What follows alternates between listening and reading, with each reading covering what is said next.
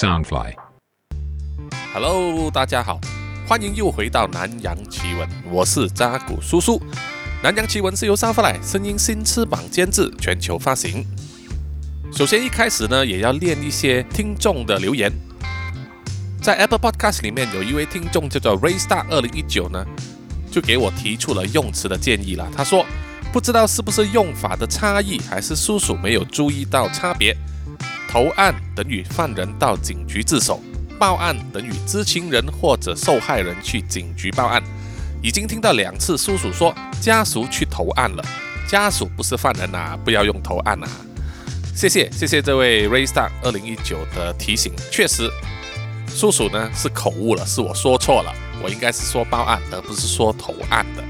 说了之后没有发现呢，没有去修改。我现在呢，啊，尽量要想办法去找回到底是哪一集我说了这一个字啊，看能不能把那个字改掉。也欢迎所有的听众呢，如果听到叔叔有用错字或者是念错的话呢，欢迎来指正哦。叔叔也是要避免犯上这种错误。过去叔叔在当美编的时候呢，每次要使用中文打字的时候呢，叔叔是使用这个叫做简易输入法，也就是仓颉的简易输入。只需要输入两码。问题是呢，当时我常常会呃手指太快了，就打错了文字，就会出现一些词句呢是完全不搭嘎的啊，常常会被我们的主编呢、更正。而最近这几年呢，叔叔常常在呃 Facebook 或者是 YouTube 上啊，尤其是在马来西亚的这个 Facebook 页面里面呢，常常会看到有一些。马来西亚本地的人所贴的那些图片啊，或者是文字啊，甚至是留言呢、啊，常常有很多错别字啊，或者是同音字，数量呢是多得很难接受啊。我当时也是心里一直在想啊，这些小编到底中文有没有合格？所以同样的呢，叔叔也是要鞭策自己啊，不能犯这种错误。好，接下来说一些在 Mixer Box 里面的留言。呃，这一位 Moko 丽说很喜欢听你的故事，然后另外一位叫做雍渊令，他说你说故事很有画面，谢谢故事陪我度过上班时间和寂静的夜晚，扎古叔叔加油啊！谢谢两位的鼓励。接下来是在 IG 上这一位听众叫做 TL 过，他说听扎古叔叔讲故事实在是太享受了，整个情绪融入故事情境。心情跟着忽上忽下，太好听了，谢谢你。另外一位听众 TP 二四九八就问说：“扎古叔叔的扎古是台湾所说的萨克吗？”啊，答案是的，是来自一部日本历史悠久的动画片《机动战士高达》啊，也有另外一个名字叫做《机动战士钢弹》。在故事里面呢。自护公国的标志性呃战斗机器人呢，绿色的，在香港的名字呢叫做扎古，啊，台湾的译名就叫做萨克。其实一开始在想这个 podcast 的译名的时候啊，我一开始想到的名字是叫做高达叔叔，呃，不过呢后来因为在高达界里面呢有一句话说高达是小朋友开的哈，真男人呢就要开扎古，所以我就把名字改成扎古叔叔了。好的，听众的留言就大致上是那么多了。好了，我们现在正式进入主题吧。本集的真实犯罪呢，很不幸的是发生在叔叔所居住的国家马来西亚。马来西亚呢有十三个州组成，在整个国土上就分为东西马两个部分了。西马呢是半岛，西马半岛呢形状就像一颗矮瓜。或者叫做茄子啊，紫色的那一种啊，它的北边呢是连着泰国的。叔叔呢就是住在这一颗茄子的吉隆坡啊，而东马呢就是马来西亚和印尼共同啊分享的一个岛屿，叫做婆罗洲啊，印尼他们叫做加里曼丹岛，是世界第三大的岛。这个岛上呢，南部是属于印尼的，北部呢就是属于马来西亚的沙巴和沙劳越州。在南洋奇闻早期的集数里面呢，叔叔也是有说过，在加里曼丹岛啊、沙巴、沙劳越呢，曾经有这个原始土族部落啊，是那个猎人头族。有兴趣的听众呢，可以回去听哦。我们常常会开玩笑说啊，沙巴州的形状呢，就像是一个鸡的头，而沙劳越州呢，因为它的首府叫做古晋啊，来自马来文名字古晋，也就是猫的意思，所以这个首府古晋呢，也有一个外号叫做猫城。沙劳越州的形状呢，我们就取消它，叫做猫背，猫的背后啊。那么这次真实犯罪发生的地点就在沙劳越州猫的尾巴啊，靠近古晋那一带有一个非常小的镇，叫做伦杜。伦杜镇呢，中文名字叫做伦乐。这个只有五千个人的小镇呢，命名的由来啊，是因为这里有一条河叫做松埃伦杜啊，伦乐河。这一条伦乐河里面呢，松埃伦杜盛产一种淡水鱼。就是鲢鱼了，鲢鱼在马来文里面叫做一干伦渡，所以伦渡也就是鲢鱼的意思啊，所以伦乐镇呢也可以叫做鲢鱼镇。此外呢，这个小镇的名字也有很多不同的传说，比如说有些人说是因为呢早期来这里定居的客家人，他以客家话云落来称呼这个地方；另外一个说法是以客家话永乐。来称呼，诶，叔叔虽然是客家人出身，但是我不大会说客家话啊，除了脏话之外，所以我也没有办法说出云落或者是永乐的客家话到底是什么发音，哈，所以不能和各位听众分享。第三个说法就是潮汕人呐，潮汕人呢用乡音把论度练成温学，啊，温习的温，学习的学。怎么样用潮汕话来念这个温学呢？啊，我更加不懂了。会用客家话或者是潮汕话呢念这几个字的听众啊，欢迎到 Facebook 或者是 IG 跟叔叔分享哦。Anyway，在这个伦乐镇里面哦，居民的生活呢都是非常的平凡安逸，过着日出而作、日落而息的生活，可以说是相当的无聊啊。再加上沙劳越州呢，本来就是地广人稀啊。伦乐镇除了镇子里面有几条主要街道啊，有几间店铺之外，大部分的人呢，都是住在镇外面的这些土地上。相隔好几公里呢，才盖一栋房子，然后周围的土地就用来做种菜呀，种一些农作物啊，都是生活很无聊的地方吧。可是没有人想到呢。在这个小镇里面呢，却埋藏了一个不为人所知的秘密，就是在这个地方的儿童呢，很可能都曾经被人非礼或者猥亵过，而专门对儿童出手的这个人呢，是一个当地人呐，他的行踪非常的隐秘，做事呢也非常的小心呐，所以在长达十四年里面呢，他干的所有恶行啊都没有被人家发现。可想而知，在这十四年来，到底有多少儿童受害呢？这个犯人的名字叫做阿拉丁·拉尼，叔叔呢就在此简称他叫做阿拉丁。阿拉丁时年四十岁，中等身材，皮肤并不算太黑，身高呢应该也是在一百六十公分以下啊，不高的。外表看起来啊，就是一个很普通的中年人。对他的印象都是说很普通啊，是个好人吧，没有什么不妥啊。一直到他被抓之后，揭发了他的恶行啊，每个人才如惊弓之鸟啊，到处去查问有没有亲戚朋友的孩子呢，会是曾经被他猥亵过的受害者之一。可是从来没有人会想过啊，阿拉丁呢是澳大利亚执法当局内部所收藏的罪犯名单里面。在全世界排名十大以内的性犯罪者，哎呀，能够登上这样的排行榜呢，真的不是一件光彩的事情。我们都知道啊，任何人只要对未成年的儿童呢出手的话，不管是骚扰、抚摸、非礼、自愿或者非自愿的性交、口交、手淫等等呢，都是非常严重的罪名啊，更别说是强暴或者是鸡奸了。啊，罪名非常非常的重，刑罚也非常的重。不管在世界哪一个国家都一样哦。在某些阿拉伯国家，或者是像马来西亚这种哈，就有一点例外了。这个叔叔容后再说。好比说近来呢，啊，非常有名的那一位吴谦啊，吴亦凡呢，诱骗未成年的女粉丝呢，啊，跟他上床，结果被告发之后呢，现在就坐牢了，啊，待判。刑罚或者是罪责都还没有定呢，但是他已经损失了非常非常多的钱呐。所有的广告啊、代言啊，所有的东西全部切割。据说吴谦呢还供出了十几个同道中人呐，相信这些人呐每天也是非常颤抖的过日子啊，害怕呢不知道某一天中国公安呢就会来敲他们的门了。那么阿拉丁这一个人呢，在伦乐镇这个小地方啊，十四年来就在干这一回事啊。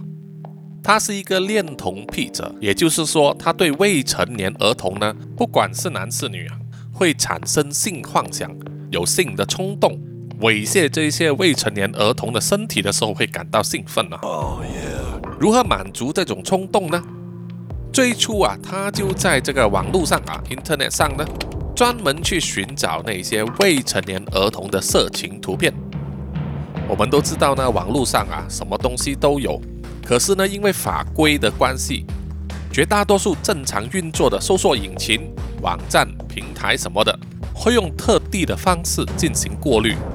和这个执法单位呢，对未成年儿童这个关键字啊是非常的敏感的啊。很多人可能不知道，如果你在谷歌上啊搜寻任何和未成年儿童的色情图片有关联的东西啊，关键字什么都好呢，除了你搜不到什么结果之外，这个是因为比如说谷歌呢内部就有这个过滤的功能，会把可能出现的关键信息呢。过滤掉，所以你找不到。即使你搜寻得到，可能内容也不多。但是关键就是这个搜寻的历史记录呢，已经存在伺服器里面，还有你的电脑里面。以后呢，很可能会成为啊司法调查的证据之一。比如说，你有一天真的犯了性骚扰的罪名呢？执法单位呢就会申请这个停令，去搜索你的个人电脑，透过查看你的搜索记录呢，就会知道啊你平时在看什么网站，导致你做出性骚扰行为的这些动机。此外呢，当然也有很多呃论坛哦，什么话无话不说的论坛，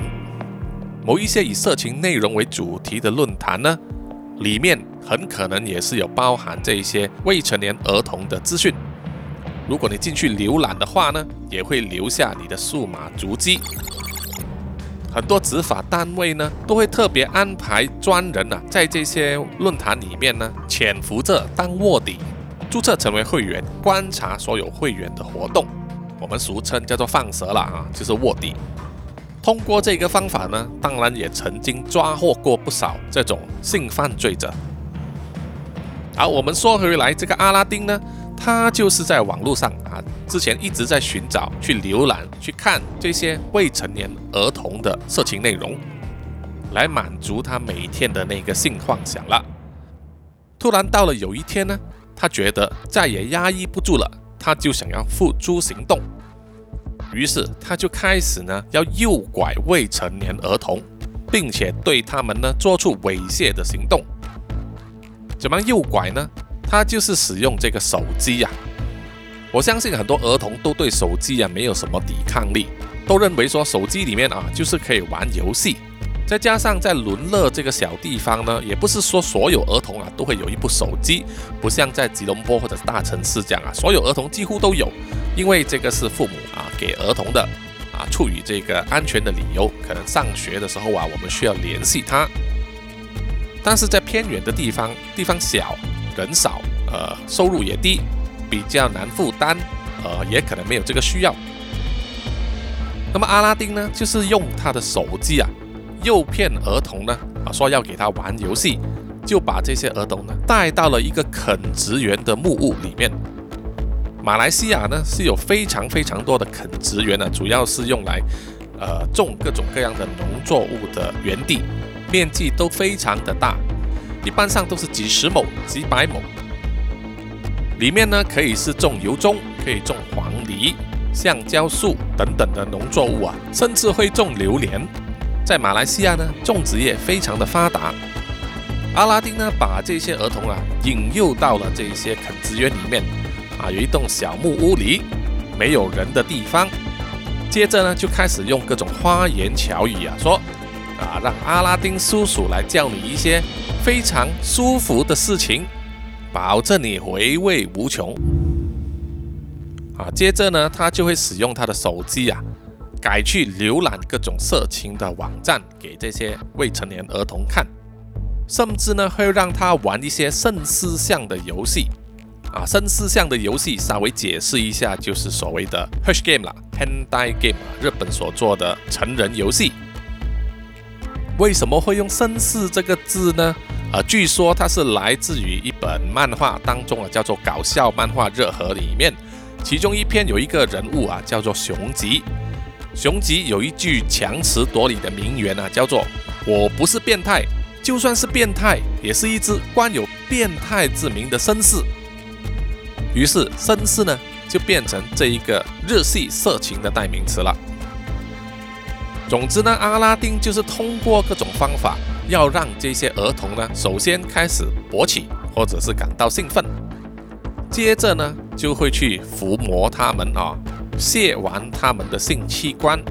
之后的目的呢，当然是轮到他自己兴奋了，他就要自己亲自下手，强迫儿童呢给他口交啊，甚至是性侵这些儿童，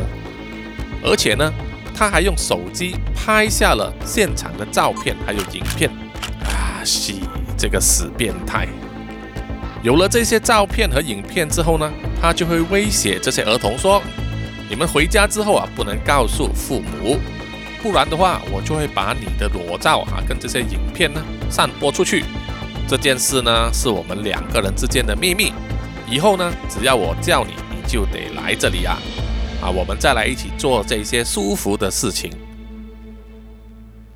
很多未成年儿童呢，就是在这种情况下被他威胁啊，在非自愿的情况下，多次呢被这个阿拉丁猥亵。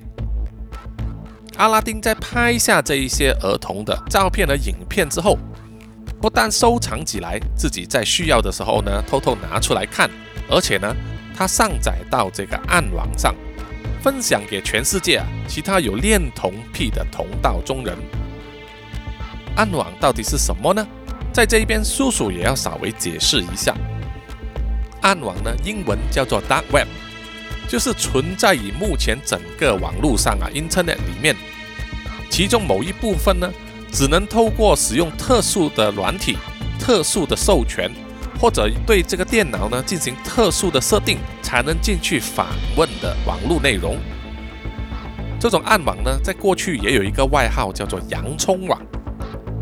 啊，Onion Land。这个是因为呢，早期的暗网啊，它的网域名字呢，跟我们一般的这种 .dot .com、.dot .net 啊这些不一样，他们使用的是 .dot .onion，啊，就是点洋葱，所以才得到这个名字。网络上有很多报告呢，都指向说啊，我们平时上网浏览的所有网站、网页啊，搜索平台，Google 也好，Apple 也好，还有什么 YouTube 啊，还有什么银行网站啊，这一些呢，都叫做 Surface Web 明网，就是表面那一层的意思。整个明网呢，占据全世界网际网络的百分之五，而其他的百分之九十五呢？其实就被这个 Deep Web 深网以及 Dark Web 暗网所占据。所谓的 Deep Web 呢，简单来说就是我们没有办法透过搜寻引擎啊，像 Google 这种来搜寻到的网络内容或者是网站，比如说是一些啊私人的影片，你上载到 YouTube 没有公开的影片啊，也算是一种个人的云端收藏、云端档案储存。我们备份在云端上的资料，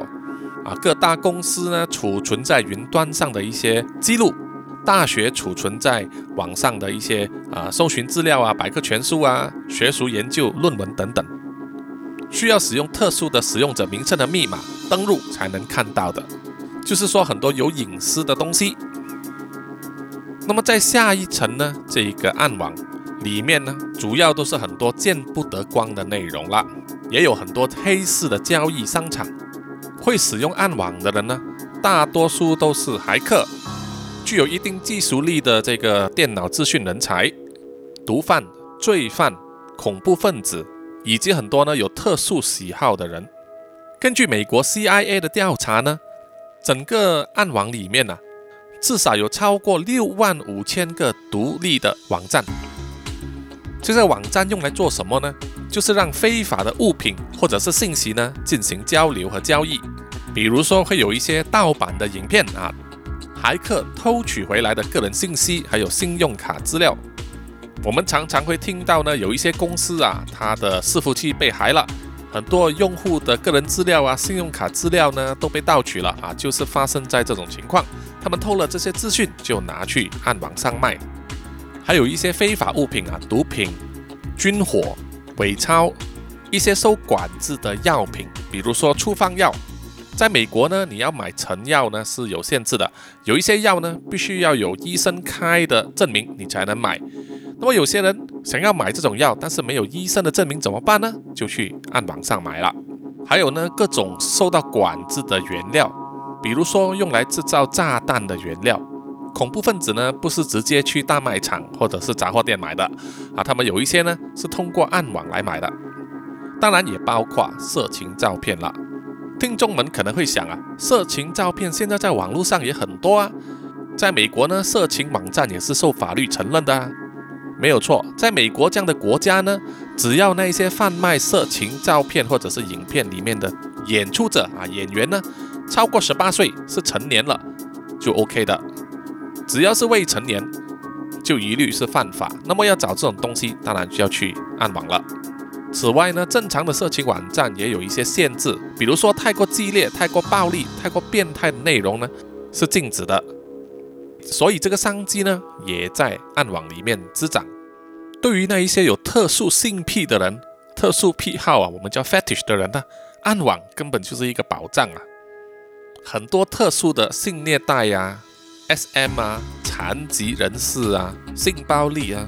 牵涉到排泄物、排遗物的。很多各种你没有办法想象的那种重口味的玩意呢，啊，都会有人想看，他们就会去暗网里面找。就像是之前在二零二零年所爆发的那个韩国 N 号房事件，那些作案人呢，在 Telegram 里面呢建立很多个这种聊天室呢，用来发布各种不堪入目的虐待女性的，还有性侵的这些影片的资料，那些内容呢，都已经是暗网的等级了。阿拉丁呢？长年累月在这个暗网上发布这些未成年儿童的图片和影片，这些受害者的年龄啊，从两岁到十六岁不等，就引起了澳洲联邦警察的注意。他们留意了阿拉丁在暗网上所使用的账号非常久了，找到了超过一千张未成年儿童被猥亵的这些照片呢，都是和阿拉丁在暗网上的账号有关联。发现他从二零零七年呢就开始在网上啊分享这些照片，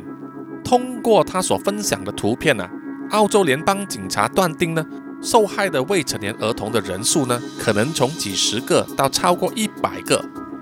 因此他们把阿拉丁这个人呢列为非常危险的性犯罪者之一，并且排名在十大以内，但是对他的身份掌握非常的少。只有一些阿拉丁本身贴出来的基本资料，其他的资讯包括他的真实姓名，他是属于什么国家的人，什么年级，完全不知道。即使这样子，留意他的活动，观察了两年之久啊，都没有办法查出什么头绪。一直到了二零二零年八月，澳洲的反剥削儿童机构呢有了发现。澳洲的反剥削儿童机构啊。英文叫做 Australian Centre to Counter Child Exploitation，简称 ACCCE，就是专门用来保护儿童免受剥削、性侵、伤害等等的一个机构。此外呢，这个机构也提供受害者各种各样的帮助、咨询、心理建设，让他们呢重回社会。这个机构当然有一系列的受害者的名单记录了。那么，在他们的受害者里面呢，有一些人就对某一张照片发出了警示。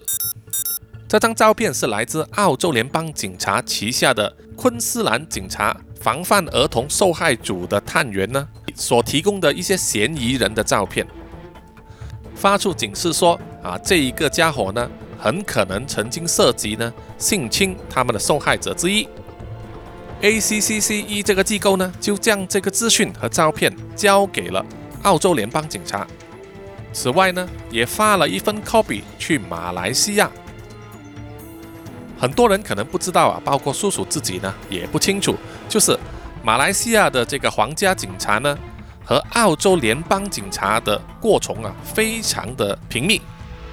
澳洲联邦警察呢是最早在马来西亚设定办事处的啊国际执法机构，所以呢，马来西亚的皇家警察和驻马来西亚的澳洲联邦警察办事处都收到了这个资讯。现在他们已经有了这个涉及猥亵未成年儿童的嫌疑人的照片了。有了照片之后，就是想办法确定他的真实身份。除了在马来西亚皇家警察和澳洲联邦警察的内部资料库里面寻找对比之外，也发去了所有的关联部门，包括了 Austrac，A U S T R A C，就是 Australian Government's Financial Intelligence Agency。中文就是澳洲政府的财政调查局吧，应该是这样子翻译，就是专门调查呢非法金流、洗黑钱，还有任何可疑人士他们的金钱动向。因为在这个世界上啊，所有东西都要用到钱嘛，钱也是罪犯的命脉，找得到钱就找得到人。结果这些资料呢送到 Australia 之后，就找到了符合所有资料的嫌犯了。并且掌握到这个嫌犯的名字就叫做阿拉丁拉尼阿拉丁了，也知道他是住在沙劳越的伦勒镇。根据当时的出入境资料显示呢，阿拉丁当时是身处在这个古晋的疫情隔离中心。这个是因为啊，当时马来西亚呢还是处于疫情肆虐的时期，所有人出入境的话都必须进行隔离十四天。而阿拉丁当时呢刚从西马半岛飞回沙劳越，所以啊，就在古晋的隔离中心里面待着，直到满十四天之后，他才能离开。到了七月五日，也就是阿拉丁可以离开隔离中心的时候呢，马来西亚皇家警察就在门口等着他了。抓到阿拉丁之后，警方也上门了，去了他在伦勒镇的老家，搜寻所有的证据。在他的电脑和手机里面呢，收藏了大量不堪入目的儿童色情影片和照片，并通过逮捕阿拉丁呢，救出了四名啊年纪介于九岁到十四岁的儿童。而澳洲警方呢，也给马来西亚的警察啊提供了大箱的证据啊，里面有多达三十四名受害人的各种证据和资料。警方还相信啊，受害者远远不止三十四人。六个星期之后，在古晋的这个地方法院啊，阿拉丁就因为拥有未成年儿童的色情图片和影片，并对他们进行勒索、非礼、性侵等等，一共十八项罪名成立，判处坐牢四十八年，以及呢鞭打十五鞭，可以说是罪有应得了。这个王八蛋。阿拉丁的落网，当然也是要归功于这个澳洲联邦警察、昆士兰警察、Australia 还有马来西亚皇家警察了。这种跨国捉拿罪犯的活动啊，并不容易进行。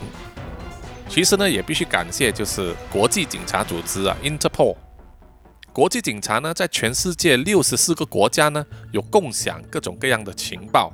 协助执法人员追查罪犯的背景和犯罪记录。在国际警察的资料库里面呢，他们就收藏了两百七十万张照片和影片呢，协助他们在全世界啊记录了两万三千五百六十四名受害者，以及一万零七百五十二名罪犯。很多人对于这种恋童癖的犯罪者呢，了解的并不是很多啊，他们认为呢只是一些幼儿，其实现在啊，连婴儿也是他们下手的对象。根据国际警察在二零一八年所出版的报告里面呢，指出，在所有未成年儿童受到侵害的案例里面呢，发现到啊，受害者越年轻的话，他们所受到的虐待就越严重，而超过百分之六十的受害者呢，他们的年纪都是在青春期之前，也就是处于婴儿和幼儿时期。而受害者里面呢，有百分之六十五啊身份不明的这些受害者呢是女性。而受到严重伤害和虐待的呢，受害者大多数都是男孩，而犯下这些罪行的罪犯呢，百分之九十二是男性。所以对于这一些呃调查的特点呢，啊，大家应该要留个心，尤其是各位听众里面呢有为人父母的，或者是你们有年幼的弟妹、亲戚朋友啊，都是小孩子的，都必须留心他们平时的这个行动。有没有一些异于呃常人的反应？他们跟什么人在一起啊？有没有被一些可疑的人士接触啊？就是不要让他们呢成为这一些恋童癖的死变态的猎物。最后就是必须补充一下前面所说啊，在世界上某一些国家呢，还是有同婚的这种习俗，比如说在印度啊，印度相当多，呃，马来西亚、印尼。很多小女孩呢，在身体都还没有完全发育的时候啊，就是十岁、十一岁的时候呢，就被强迫结婚，嫁给一个啊年纪大她几十岁的中年人。这种情况在印度相当普遍啊，大多数是发生在贫苦人家，他们没有钱嘛，那么嫁女儿的话就能获得一笔嫁妆，所以呢，那些有钱的男人呐，就专门对这种贫苦家庭的幼女下手了，即使把这些小女孩娶了过去啊。也只是作为泄欲的工具啊，成为被虐打的对象。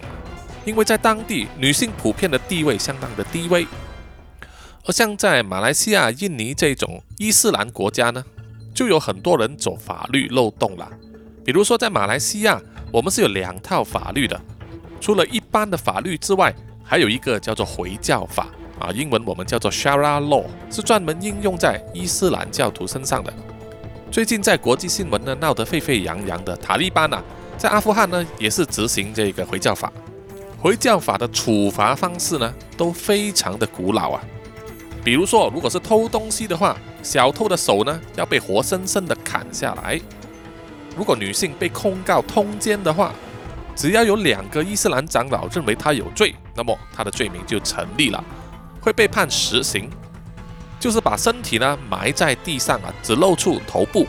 然后被围观的群众啊丢石头，活活的砸死，还有很多零零总总的刑罚，基本上还是相当的残暴。举一个例子，在马来西亚的法律上呢，婚姻必须是一夫一妻制，啊，一个男人只能娶一个老婆，如果你还没有离婚就娶另外一个人的话，就是犯了重婚罪了。但是呢，在回教法里面。回教徒是容许他们娶四个老婆的，所以呢，就有一些回教徒啊，就没有以合法注册的形式结婚，所以在所以在婚姻状况上，他仍然是单身，但是他在伊斯兰的仪式上迎娶了四个老婆。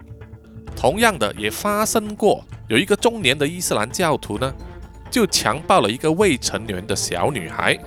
当报案抓到这个家伙之后呢，啊，他就跟警方说。他和那个小女孩是真心相爱的，他愿意娶她回家，这样子呢，就让他摆脱了强暴未成年少女的罪名。这样的事情呢，非常具有争议性啊，在马来西亚呢，还是有发生的哈。